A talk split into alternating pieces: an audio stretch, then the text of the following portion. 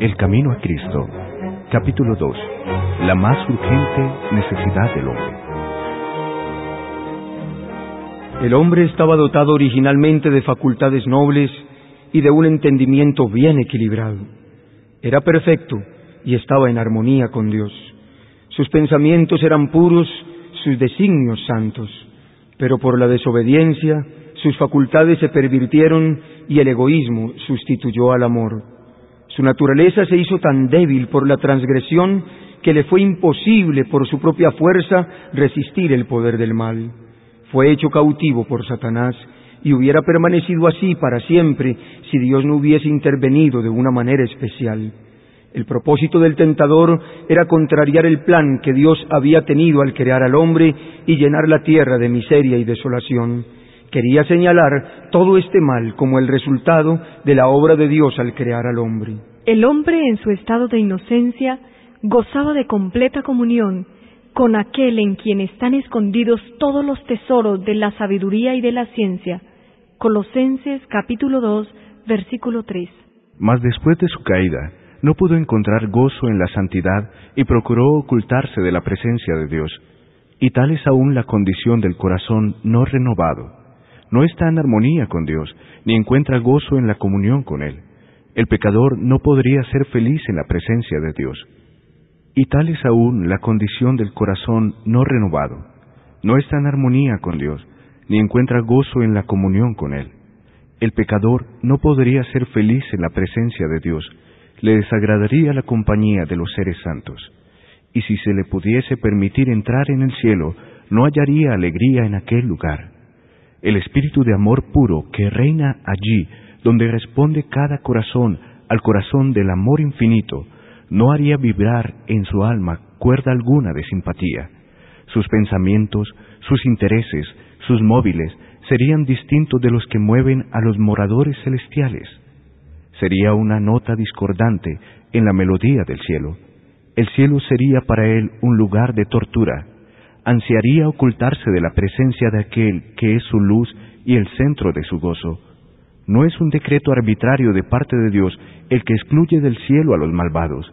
Ellos mismos se han cerrado las puertas por su propia ineptitud para aquella compañía. La gloria de Dios sería para ellos un fuego consumidor desearían ser destruidos para esconderse del rostro de aquel que murió por salvarlos. Es imposible que escapemos por nosotros mismos del abismo del pecado en que estamos sumidos. Nuestro corazón es malo y no lo podemos cambiar. ¿Quién podrá sacar cosa limpia de inmunda? Ninguno. Job capítulo 14, versículo 4. Por cuanto el ánimo carnal es enemistad contra Dios, pues no está sujeto a la ley de Dios ni a la verdad lo puede estar. Romanos capítulo 8, versículo 7. La educación, la cultura, el ejercicio de la voluntad, el esfuerzo humano, todos tienen su propia esfera, pero para esto no tienen ningún poder. Pueden producir una corrección externa de la conducta, pero no pueden cambiar el corazón, no pueden purificar las fuentes de la vida. Debe haber un poder que obre en el interior, una vida nueva de lo alto, antes de que el hombre pueda convertirse del pecado a la santidad. Ese poder es Cristo. Solamente su gracia puede vivificar las facultades muertas del alma y atraerlas a Dios, a la santidad. El Salvador dijo, A menos que el hombre naciere de nuevo, a menos que reciba un corazón nuevo, nuevos deseos, designios y móviles que lo guíen a una nueva vida, no puede ver el reino de Dios. San Juan capítulo 3, versículo 3. La idea de que solamente es necesario desarrollar lo bueno que existe en el hombre por naturaleza es un engaño fatal. El hombre natural no recibe las cosas del Espíritu de Dios porque le son insensatez, ni las puede conocer por cuanto se disciernen espiritualmente. Primera de Corintios capítulo 2 versículo 14. No te maravilles de que te dije, os es necesario nacer de nuevo. San Juan capítulo 3 versículo 7. De Cristo está escrito. En Él estaba la vida, y la vida era la luz de los hombres. San Juan capítulo 1, versículo 4. El único nombre debajo del cielo dado a los hombres en el cual podamos ser salvos. Hechos capítulo 4, versículo 12. No basta comprender la bondad amorosa de Dios, ni percibir la benevolencia y ternura paternal de su carácter. No basta discernir la sabiduría y justicia de su ley, ver que está fundada sobre el eterno principio del amor. El apóstol Pablo veía todo esto cuando exclamó, Consiento en que la ley es buena. La ley es santa y el mandamiento santo y justo y bueno.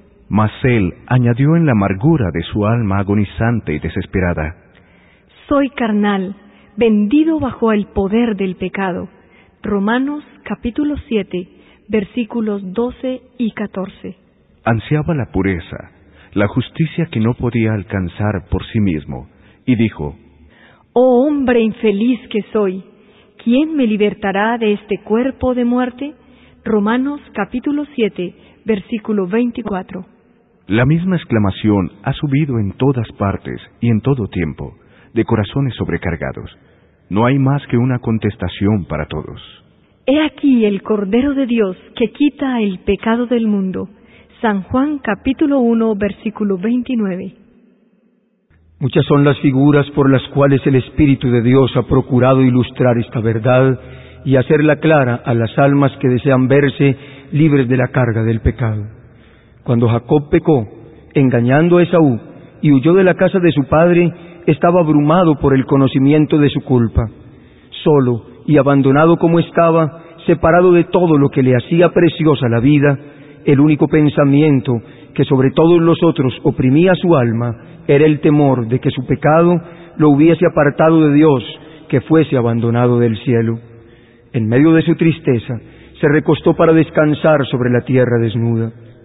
Rodeábanlo solamente las solitarias montañas y cubríalo la bóveda celeste con su manto de estrellas.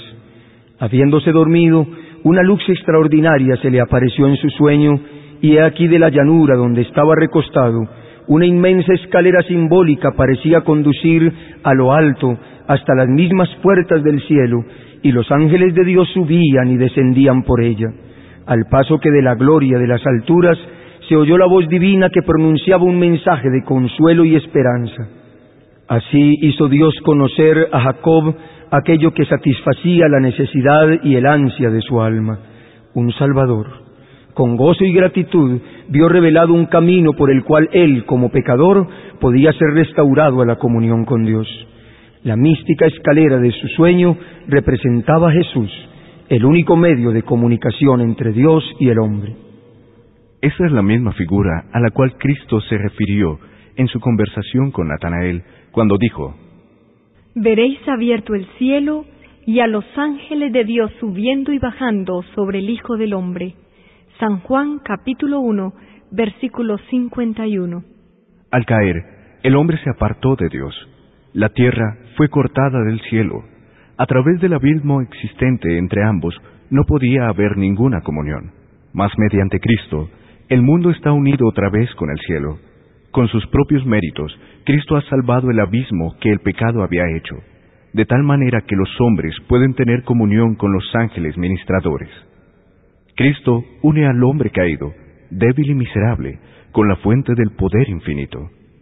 Mas vanos son los sueños de progreso de los hombres, vanos todos sus esfuerzos por elevar a la humanidad, si menosprecian la única fuente de esperanza y amparo para la raza caída.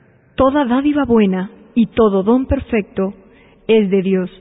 Santiago capítulo 1 versículo 17. No hay verdadera excelencia de carácter fuera de él, y el único camino para ir a Dios es Cristo, quien dice, Yo soy el camino y la verdad y la vida. Nadie viene al Padre sino por mí.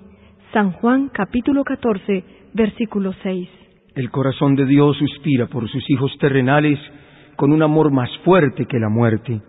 Al dar a su Hijo, nos ha vertido todo el cielo en un don. La vida, la muerte y la intercesión del Salvador, el ministerio de los ángeles, la imploración del Espíritu Santo, el Padre que obra sobre todo y por todo, el interés incesante de los seres celestiales, todos están empeñados en la redención del hombre.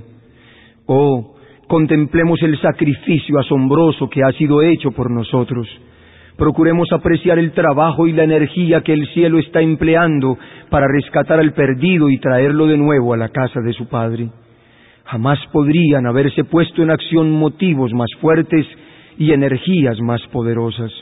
Los grandiosos galardones por el bien hacer, el goce del cielo, la compañía de los ángeles, la comunión y el amor de Dios y de su Hijo, la elevación y el acrecentamiento de todas nuestras facultades por las edades eternas, no son estos incentivos y estímulos poderosos que nos instan a dedicar a nuestro Creador y Salvador el amante servicio de nuestro corazón? Y por otra parte, los juicios de Dios pronunciados contra el pecado, la retribución inevitable, la degradación de nuestro carácter y la destrucción final, se presentan en la palabra de Dios para amonestarnos contra el servicio de Satanás. ¿No apreciaremos la misericordia de Dios? ¿Qué más podía hacer? Pongámonos en perfecta relación con aquel que nos ha amado con estupendo amor. Aprovechemos los medios que nos han sido provistos para que seamos transformados conforme a su semejanza y restituidos a la comunión de los ángeles ministradores, a la armonía y comunión del Padre y el Hijo.